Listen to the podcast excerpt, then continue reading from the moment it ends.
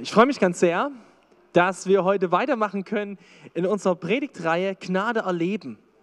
Und wer so ein bisschen das verfolgt hat, der weiß, letzte Woche hätte eigentlich Teil 5 kommen sollen. Ihr habt mitbekommen, letzte Woche hat sich spontan was geändert gehabt. Der Kai Müller kam zu uns ähm, spontan und deswegen gibt es heute Teil 5 und wir hoffen in den nächsten ein oder zwei Wochen noch Teil 6 dieser Predigtreihe. Und heute im fünften Teil, der heißt Gnade macht ergeben. Ergeben ist jetzt nicht unbedingt ein Wort, was du wahrscheinlich jeden Tag benutzt in deinem Alltag. Trotzdem ist es ein Wort, was sehr gut ausdrückt, worauf ich heute hinaus möchte in dieser Predigt. Und ähm, ich werde es dir ein bisschen erklären. Aber ich möchte mal beginnen mit einer fiktiven Geschichte. Eine ganz fiktive Geschichte. Also stell dir mal vor, da ist ein junger Mann, den nenne ich mal Mark. Der ist Mark. Und Mark, ähm, der ist aufgewachsen in einem religiösen Elternhaus. Also seine Eltern, die haben an Gott geglaubt. Und Mark liebt Gott wirklich. Und er hat einen großen Wunsch in seinem Leben. Er wünscht sich nämlich, dass er dem, was Gott sagt, was Gott in den heiligen Schriften geschrieben hat, dass das in seinem Leben Wirklichkeit wird. Das ist sein ganz großer Wunsch. Der hat eine ganz große Liebe zu Gottes Wahrheit. Aber das Problem ist, er wächst in einer Zeit auf, in der viele Leute das mit dem Glauben gar nicht so ernst nehmen. Vor allen Dingen, vor allen Dingen die, die ganz höchsten Geistlichen, die sind irgendwie selber so weit weg von diesen, von diesen heiligen Schriften, die glauben gar nicht alles, was da drin steht. Die glauben zum Beispiel nicht, dass Engel, es Engel gibt oder die glauben nicht an Totenauferstehung, was auch immer. Äh, und jetzt äh, geht es Mark so, dass er eines Tages eine Gruppe in seinem Ort kennenlernt, die findet er irgendwie total sympathisch. Das sind nämlich Leute, die treffen sich und die haben ein Ziel. Die lesen zusammen die Heilige Schrift. Die lesen das und dann machen die sich Gedanken, wie können wir das umsetzen?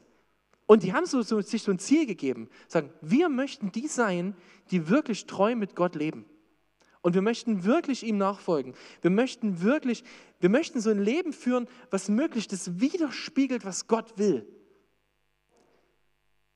Dieser Gruppe schließt er sich an.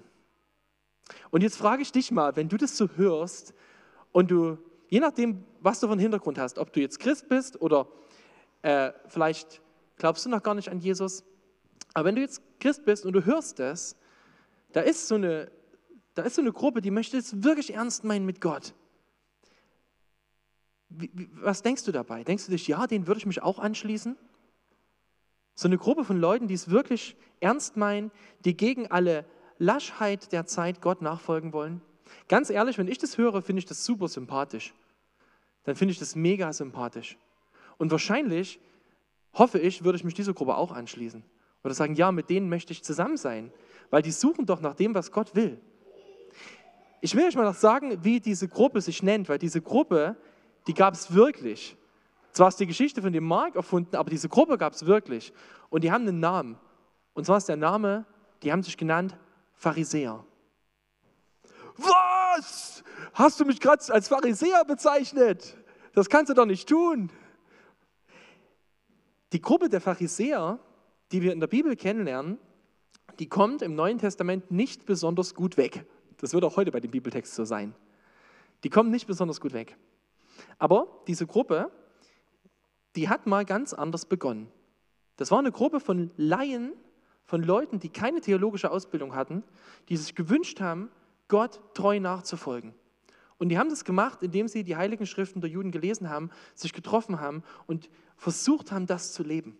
Das war eine Aufbruchsbewegung. Das war eine Bewegung mit Herzschlag. Das war eine Bewegung, die wollte das Land verändern. Und irgendwann in dieser Bewegung passiert was ganz Komisches. Irgendwann passiert das, dass sie sich so sehr in ihre eigene Gerechtigkeit, in ihre eigene Moral, in ihre Überlegenheit den anderen gegenüber verlieben, die verlieben sich so sehr, dass auf einmal nicht mehr Gott im Mittelpunkt steht, sondern sie selber. Auf einmal geht es ihnen darum, dass die anderen bloß gut von ihnen denken, dass sie Anerkennung bekommen von anderen. Auf einmal geht es ihnen darum, dass sie ihre Macht nicht verlieren, die sie über das Herz der Leute haben, weil sie hoch angesehen sind im Volk. Und auf einmal passiert was ganz Tragisches. Die ganze Zeit haben die Pharisäer gewartet auf einen Tag, an dem Tag, an dem der versprochene Retter Israels kommt, der Messias. Und dann kommt dieser Messias, Jesus Christus, auf die Welt und die Pharisäer sehen ihn und erleben ihn und sie kapieren nicht, dass es Gott ist. Und wisst ihr warum? Weil sie Gott nicht kannten. Sie wussten zwar alles Mögliche, alle möglichen Regeln und Gesetze, aber sie kannten Gott nicht. Und deswegen konnten sie in Jesus auch Gott nicht erkennen, weil sie mit Gottes Charakter, mit seinem Wesen nicht vertraut waren. Und so passiert es sogar, dass sie sich an Jesus stoßen, dass sie Jesus als gefährlich finden, Sie werfen Jesus sogar vor, dass er gegen das Gesetz verstoßen würde, was Jesus nie getan hat. Jesus hat keine einzige Regel gebrochen des Gesetzes, was Gott gegeben hat. Aber sie werfen es ihm vor, weil sie ihn gefährlich finden, weil er, weil er mit Barmherzigkeit kommt. Und am Ende werden sie ihn ans Kreuz bringen, weil er nicht so ist wie sie. Und wir lernen, es gibt einen Bibelvers, den möchte ich heute einfach mal so an den Anfang stellen. Ich habe den überschrieben mit tragische Blindheit. Das sagt Paulus mal im ersten Korintherbrief. Da sagt er, doch Erkenntnis allein lässt uns schnell eingebildet sein. Liebe dagegen baut auf. Wenn jemand meint, etwas Besonderes erkannt zu haben, dann hat er noch nicht einmal erkannt, wie man erkennen soll. Wenn aber jemand Gott liebt, dann ist er von ihm erkannt worden.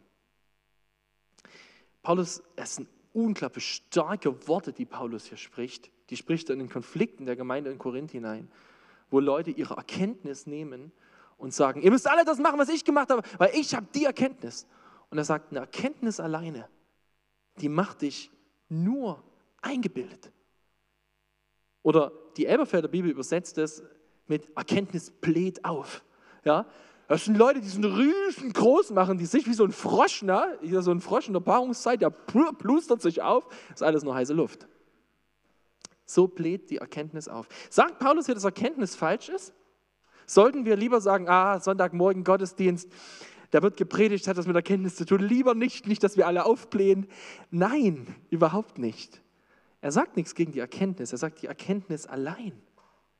Was Paulus hier sagt ist, wenn in deinem Leben nicht Liebe das Zentrum ist, wir werden dann noch darüber reden, was das bedeutet. Wenn nicht Liebe das Zentrum ist, Liebe zu Gott und Liebe zum anderen, dann nützt es dir nichts, überhaupt gar nichts, alles zu wissen und alles richtig beantworten zu können. Ganz im Gegenteil, es macht sogar Schaden, weil du dann lieblos wirst und lieblos Leute behandelst, ähm, so wie die Pharisäer. Das Problem der Pharisäer war am Ende, sie waren unfassbar stolz. Und das Problem ist, ein stolzes Herz ein stolzes Herz kann Gnade nicht verstehen. Ein stolzes Herz kann Gnade nicht verstehen. Die Pharisäer haben Jesus erlebt und sie konnten ihn nicht einordnen. Sie haben es nicht verstanden. Sie haben nicht verstanden, dass er sagt, es ist das Ebenbild des Vaters. Es ist Gott selbst, der auf diese Welt kommt. Und sie sehen ihn und sie lesen die Schriften und sie kriegen nicht überein, dass er genau der ist, weil sie ein stolzes Herz hatten. Und ich möchte dazu noch was sagen über die Predigt heute. Ich möchte da einen Satz voranschieben, der mir sehr wichtig ist. Denn Pharisäer, die gab es nicht nur damals. Auch unsere Gemeinde stammt aus einer Bewegung, die ähnlich begonnen hat. Eine Bewegung, die begonnen hat im 19. Jahrhundert zu sagen, wir möchten es wirklich ernst nehmen mit der Bibel. Wir möchten die Bibel lesen und eine Bewegung, die wo viele Freikirchen in der Zeit entstanden sind, im 19. Jahrhundert, wo sich auch die Brüderbewegung so entwickelt hat und gesagt hat, wir möchten Gottes Wort ernst nehmen. Wir haben eine eigene Bibelübersetzung gemacht, die Elberfelder Bibel, wir sagen, wir möchten es genau haben, das Wort. Und es war gut. Wir haben gesagt, wir möchten, nicht, wir möchten nicht glauben, dass das Abendmahl nur gereicht werden darf von Leuten in einem Amt. Wir machen das selber. Deswegen war das ein hoher Stellenwert, immer in unserer Bewegung. Und es war super, wie das begonnen hat. Aber auch in dieser Bewegung, und es ist in jeder Bewegung so passiert fast, ist es passiert, dass irgendwann die Gefahr ist, dass du so begeistert bist, erst bist du begeistert von deiner Erkenntnis und dann stolz auf sie wirst. Und wenn du stolz wirst, beginnst du auf einmal auf andere herabzusehen. Und zu sagen, oh, ja, wir sind schon besser, oder? Also wir haben es schon, die machen das nicht so wie wir. Also wir sind schon besser, oder? Ach, schade, dass die nicht bei uns sind. Da wird es ihnen so gut gehen. Versteht ihr, was ich meine? Nichts gegen die Erkenntnis. Die Frage ist, ob Liebe dein Herz bestimmt mit Erkenntnis zusammen. Und deswegen ist mir das sehr wichtig, darüber zu reden, weil die Gefahr des Pharisäertums immer im Christsein steckt und auch in uns. Und deswegen will ich dir heute Morgen Mut machen. Ich bin heute früh hergefahren und habe hab hab zu Gott gesagt, Gott, ich rede heute über Pharisäer. Und was gibt es für ein Thema, wo du nicht selber als Prediger schneller zum Pharisäer wirst, als wenn du über Pharisäer redest? Ja, weil du ja selber in der Gefahr stehst, andere zu verurteilen. Ich dachte, Mann, was ist das eigentlich von, von Zirkelschluss? Ist das kompliziert? Und deswegen bitte ich dich, hör die Predigt für dich und nicht für andere. Und ich möchte sie auch für mich halten und klar auch für euch, aber ich möchte sie genauso für mich hören. Ähm, es gibt immer zwei Gefahren im Christsein. Oh, das bin schon zu weit. Zwei Gefahren, die uns immer sozusagen, die immer da sind. Die eine Gefahr ist die, dass Menschen dazu neigen, Gottes Wort zu entkräften.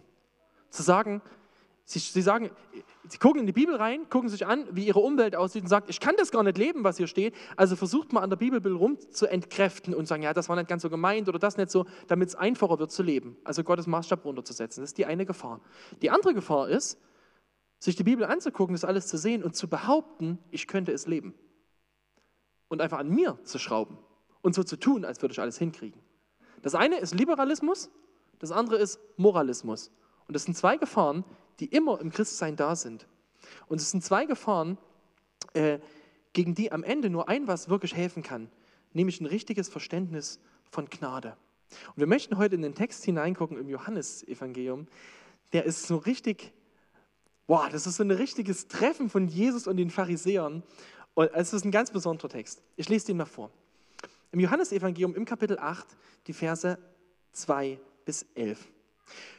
Schon früh am nächsten Morgen war er wieder im Tempel. Also Jesus ist in Jerusalem, in der Hauptstadt Israels, im, im Zentrum des jüdischen Glaubens im Tempel oder am Tempel. Als dann das ganze Volk zu ihm kam, setzte er sich hin und begann sie zu unterweisen. Da führten die Gesetzeslehrer und die Pharisäer eine Frau herbei, die beim Ehebruch ertappt worden war. Sie stellten sie in die Mitte und sagten zu ihm, Rabbi, diese Frau wurde beim Ehebruch auf frischer Tat ertappt.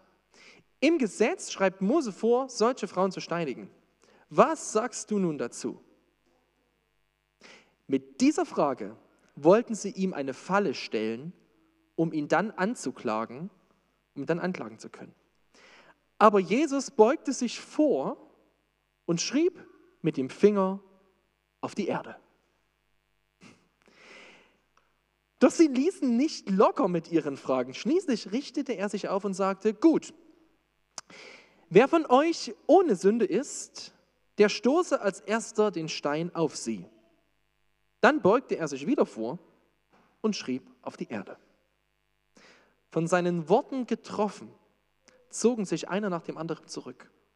Die Ältesten zuerst. Schließlich war Jesus mit der Frau allein, sie stand immer noch an der gleichen Stelle. Er richtete sich wieder auf und sagte, Frau, wo sind Sie hin? Hat dich keiner verurteilt? Keiner, Herr, erwiderte sie. Da sagte Jesus, ich verurteile dich auch nicht. Du kannst gehen. Sündige aber nicht mehr.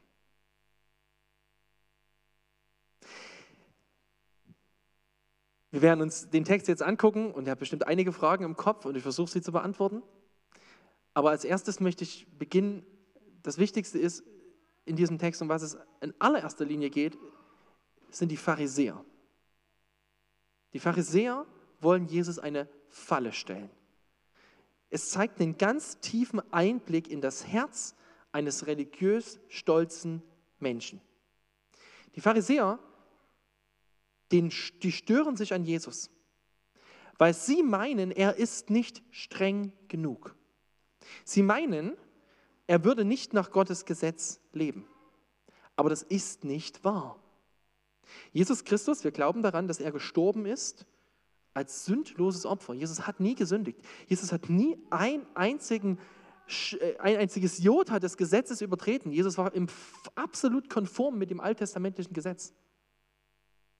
Aber Jesus war nicht konform mit der jüdischen Tradition. Jesus hat, hat durchaus die von den Pharisäern aufgestellten Regeln gebrochen. Er hat nie Gottes Regeln gebrochen, aber durchaus die, die die Pharisäer aufgestellt haben. Die Pharisäer, die hatten den Wunsch, möglichst jede Alltagssituation klar zu regeln, möglichst zu allem genau zu sagen, wie man es tun muss. Und sie haben angefangen, Regeln dafür aufzustellen. Ähm, das ist auch etwas, was äh, auch man heute noch kennt. Es gibt zum Beispiel viele Christen auf der Welt, die entscheiden sich dazu, zu sagen, ich werde in meinem Leben keinen Alkohol trinken. Zum Beispiel, wenn war ich jetzt äh, in Afrika gewesen, dort gibt es sehr viele Christen, die so leben. Die sagen, ich trinke in meinem Leben keinen Alkohol. Jetzt ist das die Frage, ähm, jetzt, jetzt, kann das aus guten Gründen sein. Wer zum Beispiel irgendwie eine Suchtvergangenheit hat, da ist das absolut logisch und klar, diese Entscheidung zu treffen, die ist lebensnotwendig. Oder es kann auch sein, dass Leute sagen, ich erlebe mein Umfeld, da erlebe ich so viel Alkoholmissbrauch, deswegen möchte ich genau an der Stelle anders leben. Jetzt ist die Frage, darf ein Christ für sich selbst das Gesetz Gottes enger machen? Darf ein Christ für sich selbst sich an mehr halten, als was Gott fordert? Ja, Natürlich. Das darf jeder Christ so machen. Du darfst gerne das tun. Gerade wenn du in irgendeiner Sache gefährdet bist, kann es sogar sehr sinnvoll sein zu überlegen, wie regel ich denn das für mich, dass ich gar nicht erst in Gefahr komme, wenn es dazu keinen Bibelvers gibt. Das ist absolut legitim. Jetzt kommt aber eine andere Frage. Darf ich als Christ meinen Zaun, den ich ums Gesetz gebaut habe, sozusagen, ja, meinen Schutzzaun auf andere anwenden? Darf ich von anderen verlangen, dass sie mehr einhalten und mehr folgen, als was Gottes Wort sagt? Und da ist eine ganz klare Antwort. Nein. Weil dahinter steht nämlich folgender Gedanke. Gottes Wort reicht ja dann nicht aus. Wir brauchen noch ein paar Regeln mehr. Weil wir haben Angst davor, dass es nicht klappt. Wir müssen das noch irgendwie ein bisschen genauer regeln. Das, das reicht nicht. Also müssen wir hier noch eine Regel aufstellen, die müssen wir so machen. Ich muss dazu was sagen, natürlich gibt es Dinge in einer Gemeinde, zum Beispiel in einem Gottesdienst, wo man Sachen regelt, wo sich alle dran halten. Das ist ganz klar, wo man einfach zusammen was macht. Aber mir geht es ums persönliche Leben. Das Problem ist, wenn du deinen Gesetzeszaun, das, was du mehr gefordert hast, auf andere von anderen forderst, was erwartest du dann von ihnen? Wem sollen sie dann dienen? Soll sie dann Gott dienen oder dir? Am Ende folgen sie dann menschlichen Geboten. Und die Ehre kommt nicht Gott zu, sondern Menschen. Verstehst du? Die, das war genau, was die Pharisäer gemacht haben. Sie haben mehr verlangt als das, was das Gesetz gesagt hat. Und Jesus äh, hat, mal, hat, er hat sogar gesagt zu seinen Jüngern, hat gesagt, Sie sollen schon alles halten, was die, Pharisäer lernen, aber sie sollen bloß nicht so werden wie sie. Das ist verrückt, oder? Nochmal, du darfst für dich gerne Sachen enger machen, das ist total in Ordnung und manchmal sogar sehr wichtig. Aber du darfst es nicht auf andere anwenden, wenn Gottes Wort das nicht sagt.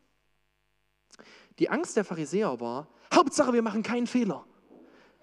Hauptsache, es passiert nichts falsch. Die haben irgendeine Tendenz gesehen und haben sofort den Zaun gebaut. Lieber noch ein bisschen enger, damit das bloß nicht passiert und haben damit ein, ein, ein, ein Regelwirrwarr aufgebaut in der damaligen Zeit, was die Leute geknechtet hat, aber gar nicht im Sinne Gottes war.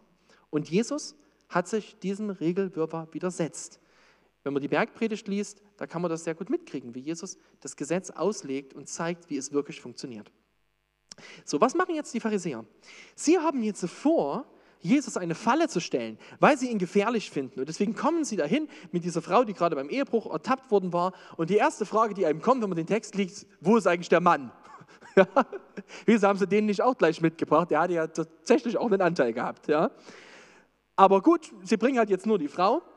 Ähm, und man fragt sich auch, wie haben die das überhaupt mitgekriegt in dem Moment? Keine Ahnung. Äh, aber sie bringen halt die Frau daher. Und die Spannung ist riesengroß und ich werde gleich was der Frau sagen, aber das Interessante ist als allererstes, es geht um Jesus und die Pharisäer. Und Jesus sieht, dass diese Situation eine Falle ist. Die Pharisäer kommen also nicht aufrichtig mit einer Frage nach Gerechtigkeit, sie kommen, um Jesus eine Falle zu stellen. Und Jesu Reaktion ist so krass. Er setzt sich auf den Boden und malt mit dem Finger in den Sand. Ich würde so gerne wissen, was er gemalt hat. Also ich weiß nicht, ob das Lustiges war oder keine Ahnung, wir wissen es nicht.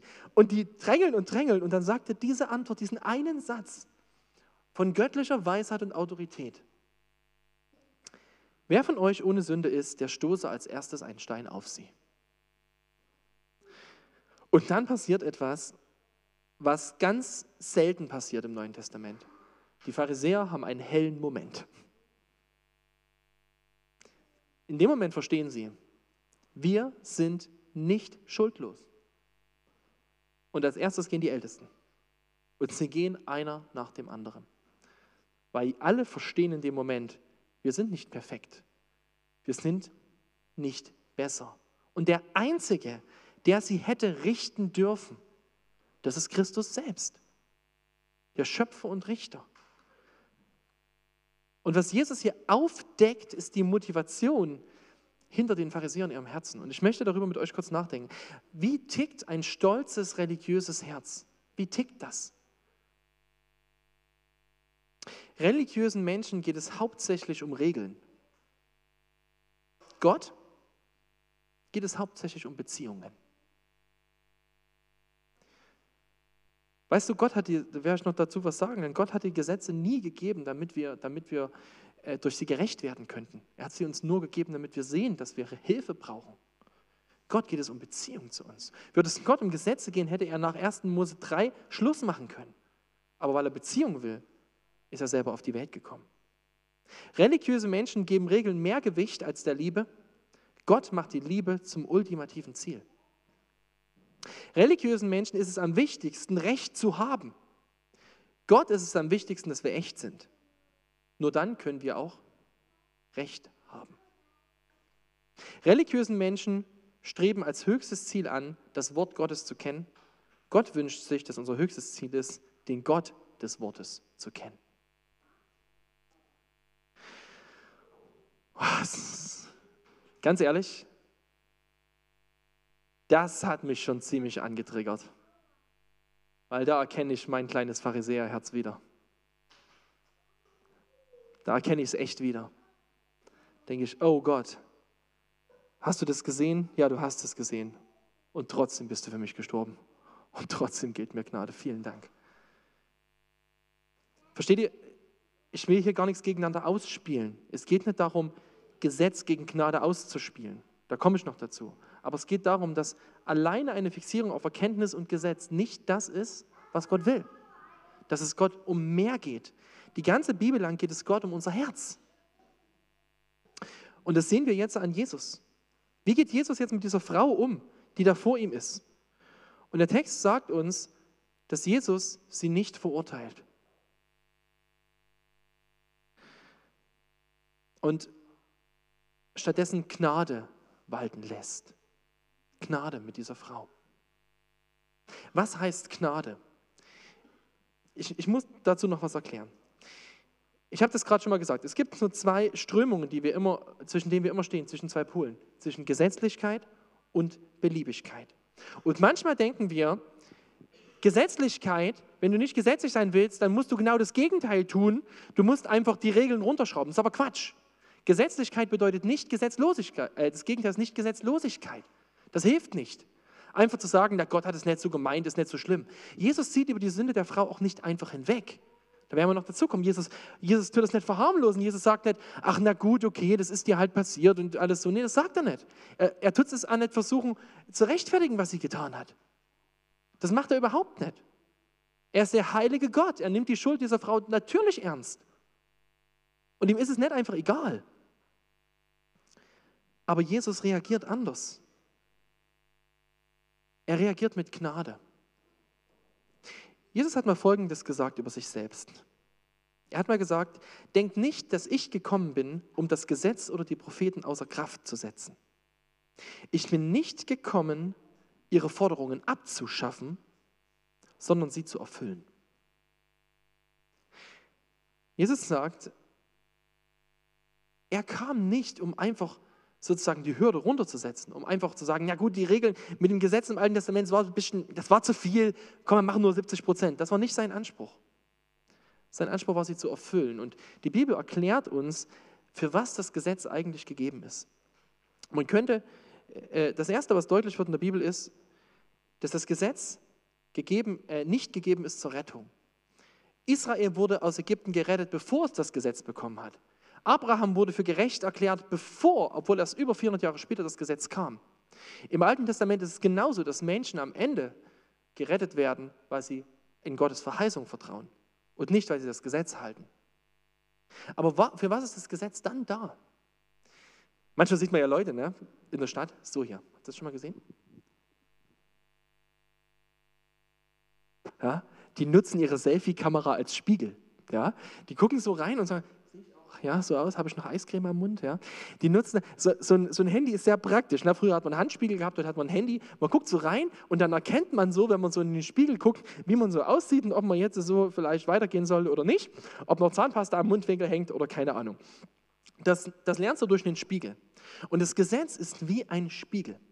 Gott hat es gegeben, damit wir erkennen können, wer wir wirklich sind. Ich möchte euch das mal mit einem Beispiel erklären. Guckt euch mal dieses Auto an. Stell dir mal vor, das wäre dein Auto.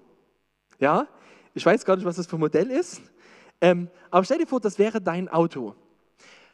Und du würdest damit jeden Morgen zur Arbeit schieben oder keine Ahnung.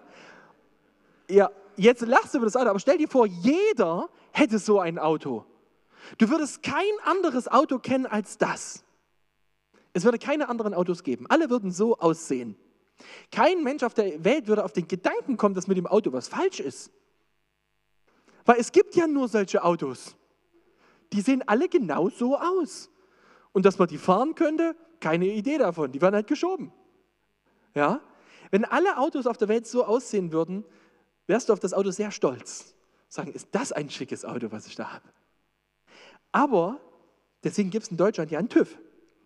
Wenn du zum TÜV gehst, der hat einen ganzen Regelkatalog. Und da steht drin, wie ein Auto eigentlich zu sein hat. Und wenn der da dann durchgeht, dann sagt er dir eine Mängelliste, in dem Fall wahrscheinlich ein Dreibänder, äh, an Mängelliste irgendwie und sagt dir, was mit dem Auto nicht in Ordnung ist. Und du brauchst diesen TÜV-Bericht, um eine Ahnung zu haben, wie ein Auto eigentlich hätte aussehen müssen. Und genauso funktioniert das Gesetz Gottes. Wir Menschen sind alle Sünder. Wir sind alle nicht so, wie Gott sich uns vorgestellt hat. Unser Denken ist schief und krumm. Unser Leben funktioniert nicht so, wie Gott es sich gedacht hat. Und Gott gibt sein Gesetz, um zu zeigen, wie sollte Leben aussehen. Und wie so ein TÜV kannst du da durchgehen und du merkst auf einmal, da kommt eine ganz schön dicke Mängelliste raus. Und jetzt ist die Frage, was meint Jesus, wenn er sagt, dass er das Gesetz erfüllt. Ich, ich habe noch einen Bibelvers dazu, ne? das steht noch im Römerbrief. Denn durch das Halten von Geboten wird kein Mensch vor Gott gerecht. Das Gesetz führt nur dazu, dass man seine Sünde erkennt. Aber was machst du jetzt, wenn du mit dem Auto beim TÜV warst? Was musst du machen, damit mit wieder ein Auto wird, wie es gedacht ist? Du musst zu irgendjemandem gehen, der einfach Plan von Autos hat. Gehst zum Sepp, sagst hier, Sepp, guck mal, hast du mal einen Nachmittag Zeit, mein Auto zu reparieren? Keine Ahnung, äh, ist ein bisschen was, hat einen Kratzer. Ja, so, da gehst du zu einem Fachmann. Genau das Gleiche ist das, was Jesus tut, wenn er sagt, ich werde das Gesetz erfüllen. Er kam und er kam, und es steht im Kolosserbrief Kapitel 2, Vers 14, er hat den Schuldschein mit seinen Forderungen gegen uns, der, der mit seinen Forderungen gegen uns gerichtet war, für ungültig erklärt. Den TÜV-Bericht hat er genommen und hat alles abgehakt für ungültig erklärt, hat ihn ans Kreuz genagelt und für immer beseitigt. Plakette draufgeklebt, heilig. Das ist, was Jesus tut am Kreuz. Jesus erfüllt das Gesetz. Durch sein Leben, er lebt das Leben, was absolut ohne Sünde war, hält er jedes moralische Gebot, alles, und durch sein Sterben erfüllt er alle Opfergebote, alle. Er, auf, er erschafft das Gesetz nicht ab, er erfüllt es. Das ist ein großer Unterschied. Er erfüllt es und er sagt, jeder, der an mich glaubt, jeder, der auf mich vertraut, der bekommt Gnade. Und diese Gnade bedeutet, dass mein Leben dein Leben wird und mein Sterben dein Sieg. Ich rechne dir zu, was ich, was ich getan habe. Ich rechne dir meinen Sieg zu. Das ist Gnade. Gnade ist also nicht einfach Gesetz aufzulösen. Gnade ist ein ganz neuer Weg. Gnade ist der Weg, dass Jesus Christus alles das, was gefordert ist, für dich hält und tut. Und es dir, wenn du glaubst, zurechnest. Und das ist der einzige Weg, um mit Gott, mit Gott in Verbindung zu kommen. Der einzige Weg ist Gnade. Es gibt keinen anderen Weg. Und ich glaube, das ist der Grund, warum Gott diese Frau, warum Jesus diese Frau nicht verurteilt. Es steht in dem Text nicht mehr drin. Es steht nicht mehr drin. Ich hätte gerne mir gewünscht, dass da ein paar Sätze mehr stehen. Aber ich glaube, er hat ihr Herz gesehen. Weil er hat auch das Herz der Pharisäer gesehen. Und es gibt einen Grund, warum Jesus sagt, ich verurteile dich nicht. Und dann sagt er, und jetzt geh und sündige nicht mehr. Er sagt, das, was ich dir gerade gegeben habe, meine Gnade, die ich dir erwiesen habe, die soll dein Leben verändern. Du kannst nicht da drin bleiben. Leb anders. Aber auch das funktioniert anders. Ich habe hier mal was mitgebracht für euch. Was passiert? Wie lebst du anders, wenn du Gnade verstehst? Wie verändert Gnade das Herz eines gesetzlichen Menschen? Und ich möchte einfach mal diese Beispiele kurz mit dir durchgehen. Ich habe immer so eine Kategorie, Annahme, Umgang mit Versagen. Und so wie ein gesetzliches Herz tickt und so wie ein geistliches Herz aus dem Evangelium tickt. Annahme. Gesetzlichkeit sagt, Gott nimmt mich an, weil ich ihm gehorche.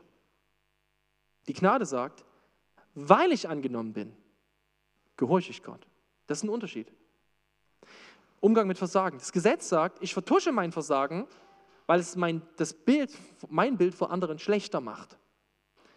Die Gnade sagt, ich kann Sünde bekennen, weil ich um Jesu Gnade weiß. Umgang mit Versagen anderer. Das gesetzliche Herz sagt, ich freue mich insgeheim, wenn jemand anders versagt, weil das mir ja zeigt, dass ich besser bin. Ich verurteile andere. Das Evangelium sagt, ich ringe um Geschwister und ich bin barmherzig, denn ich weiß, dass ich nicht besser bin. Gehorsam. Das Gesetzlichkeit sagt, ich gehorche Gott, damit er mich segnet. Das Evangelium sagt, ich gehorche Gott, weil er es wert ist. Oder Probleme. Bei Problemen sagt das Gesetz, ich bin Gott böse wegen Problemen. Immerhin habe ich geschuftet und das habe ich nicht verdient. Ja? Gott, ich habe so viel gemacht und jetzt bist du so gemein zu mir. Das Evangelium sagt, ich weiß, dass Gott auch in meinen Problemen das Beste wirken will. Kritik. Gesetzlichkeit sagt, Kritik zerstört mich oder ich zerstöre den Kritiker, weil es mein Selbstbild angreift. Also entweder macht Kritik mich fertig oder ich mache den Kritiker fertig. Das Evangelium sagt, Kritik ändert meinen Wert nicht, weil ich weiß, dass ich in Christus angenommen bin. Gebet. Das gesetzliche Herz sagt, im Wesentlichen bitte ich nur, damit ich Kontrolle habe. Geistlichkeit sagt, geprägt ist da erstmal ein Gebet geprägt von Anbetung und von Gemeinschaft mit Gott. Oder Gottes Wort als letztes. Gesetzlichkeit sagt, ich mache Gottes Gebote für mich und andere enger, weil ich mich dadurch noch als noch besser empfinde. Die Gebote sind eine Last für mich. Das Evangelium sagt, ich liebe Gott, Gottes Gebote und lebe gerne in ihnen, weil sie echte Freiheit sind. Ich mache sie eventuell für mich enger, aber nicht für andere. Verstehst du? Ich möchte dir das zeigen, damit wir darüber nachdenken, über unser Herz. Und ganz ehrlich, wenn ich das lese, ich habe das geschrieben und habe dabei über mein Herz reflektiert, okay? Ich habe dabei über mein Herz reflektiert. Und ich weiß, wie tief das in uns drin steckt, weil unser Herz von Anfang an religiös getickt hat und immer wieder die Gefahr, in diesen religiösen Herzschlag zu kommen. Was macht Gnade jetzt mit uns? Ich gehe nochmal äh, kurz zu dem Bibelvers vom Anfang, den ich gesagt hatte, dass die Erkenntnis schnell eingebildet macht. Was sagt Paulus noch? Er sagt, die Liebe dagegen baut auf. Und dann im Vers 3, wenn aber jemand Gott liebt, dann ist er von ihm erkannt worden. Das Ziel hinter aller Erkenntnis, das Ziel hinter, hinter all dem, was wir für richtig erkennen, hinter dem, was wir lernen. Und wir sollen lernen und das ist gut. Es gibt auch eine Gabe der Erkenntnis. Das Ziel dahinter ist, dass du dadurch Gott mehr liebst und andere aufbaust. Das ist das Ziel dahinter. Das Gesetz in der Hand eines liebenden Menschen, in der Hand des Evangeliums, ist Leben. Es ist gut. Ich möchte euch das nochmal zeigen. Paulus bringt das mal so zum Ausdruck. Römer 13, Vers 8 bis 10. Das sind viele Bibelstellen heute, ich weiß, es ist die letzte. Aber ich muss sie noch lesen. Bleibt also niemandem etwas schuldig, außer dem einen, einander zu lieben. Denn wer den anderen liebt, hat das Gesetz erfüllt. Die Gebote, du sollst nicht Ehe brechen, du sollst niemanden ermorden, du sollst nicht stehlen, du sollst der Begierde keinen Raum geben. Und alle anderen sind ja in einen Satz zusammengefasst, liebe deinen Nächsten wie dich selbst. Die Liebe tut dem Nächsten nichts Böses an. Damit wird durch die Liebe das ganze Gesetz erfüllt. Jetzt kommt Paulus wieder mit dem Gesetz um die Ecke. Haben wir gerade gedacht, das haben wir los. Und jetzt kommt es schon wieder um die Ecke gekrochen und sagt, ja, aber mein Lieber, lieber, lieber, ganz, ganz so ist es doch nicht. Ich habe doch noch was zu sagen in deinem Leben, aber ganz anders. Das Gesetz ist für den Christen eben nicht mehr etwas, was ihn versklavt, etwas, was ihn von Gott trennt, sondern weil das Gesetz Gottes Wesen widerspiegelt. Das Gesetz ist nichts anderes als Gottes Art, Gottes Charakter. Wenn Gott sagt, seid heilig, wie ich heilig bin, dann sagt er, hey, das bin ich, so bin ich. Und was ist das Ziel von uns Christen? Ihm ähnlicher zu werden. Okay. Und was will das Gesetz deswegen? Das Gesetz will uns zeigen, wie Gott sich uns vorstellt.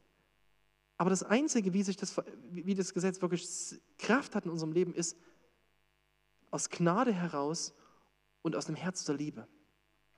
Wenn du nämlich anfängst zu lieben, wenn du tiefer verstehst, was Jesus Christus für dich gemacht hat, wenn du dieses Evangelium verstehst, diese Gnade, wenn du verstehst, es stimmt, ich bin schlechter, als ich es jemals gedacht hätte. Das stimmt, ich habe gar nichts zu bringen vor Gott. Ich werde vor Gott nicht bestehen, weil ich ihm sagen werde, ich habe mich aber an deine Gebote gehalten. Falls du je gedacht hast, du wirst vor Gott stehen und ihm sagen, Gott, ich habe aber das und das gemacht, vergiss es. Das wird nicht der Grund sein, warum du zu Gott kommst. Es gibt nur einen Grund und der heißt Jesus.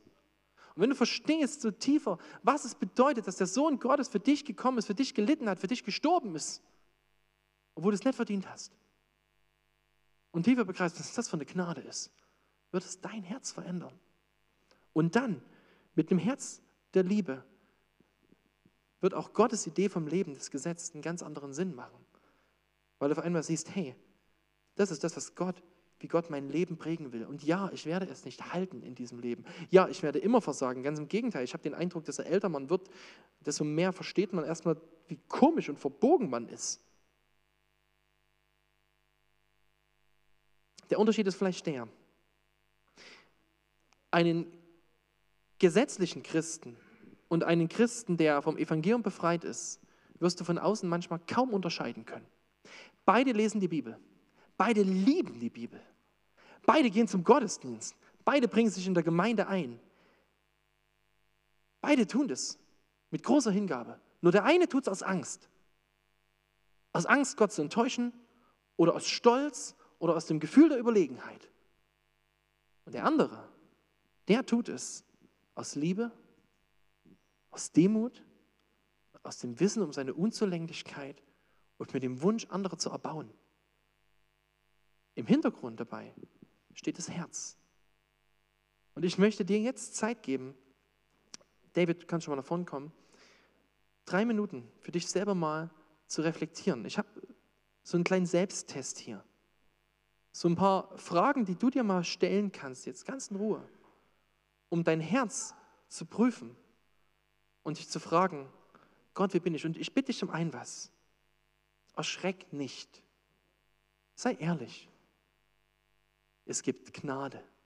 Du brauchst keine Angst zu haben, wenn du entdeckst in deinem Herzen etwas davon, sondern du darfst gerne zu Gott kommen und sagen, Gott, hier komme ich mit meinem Herzen, bitte mach's neu. Genau. Hab drei Minuten Zeit, darüber ein bisschen nachzudenken.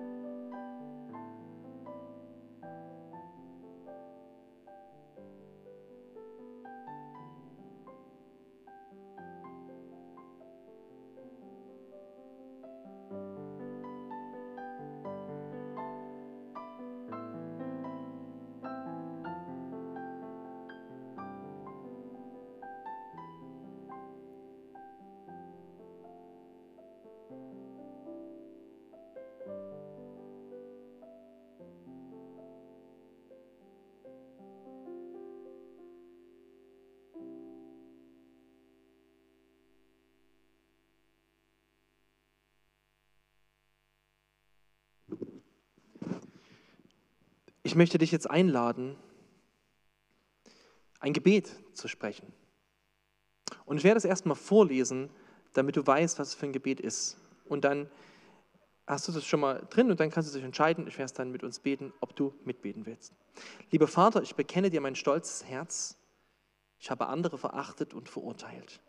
Ich habe mich besser dargestellt, als ich es bin und meine Leistung, ist falsch geschrieben hier, in den Mittelpunkt meines Glaubens gestellt. Ich habe erkannt, dass deine Gnade allein genügt.